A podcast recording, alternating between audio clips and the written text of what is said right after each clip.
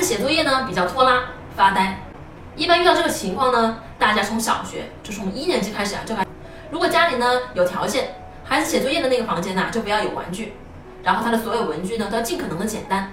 你可以这样规划一下，他写作业在这个桌子上什么东西都没有，除了最必要的纸、笔、橡皮，其他的呢都一概都拿走。然后呢，你把他的作业问一下，有几项，语文、数学还有什么？然后你问一下每个作业呢什么内容，帮孩子啊分几个区。先挑一个容易的，中间的难的，第三个呢是最容易的。第一个，你告诉他，根据我的经验，你这个作业啊，如果抓紧时间写，二十分钟就能写完。如果二十分钟你能写完的话，你就可以出来玩十分钟。如果呢你用了一刻钟写完，那你就可以玩一刻钟。如果你用二十五分钟写完，那你就只能玩五分钟。等到半个小时以后，你就可以写第二个作业。这个作业呢，半小时就可以完成。如果你二十分钟写完，你后面啊就可以玩二十分钟。如果你三十分钟写完，你后面就只能玩十分钟。什么意思呢？两个选择，你选一个，你越快，你出来玩的时间呢就越多；你越慢，你出来玩的时间呢就越少。这样啊，给他分一下。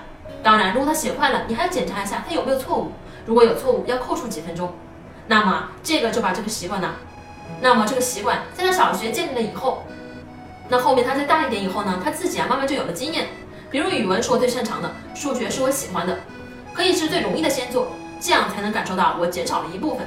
但是呢，最容易的还是要放在最后让他写，所以啊，这是一个解决问题的方法。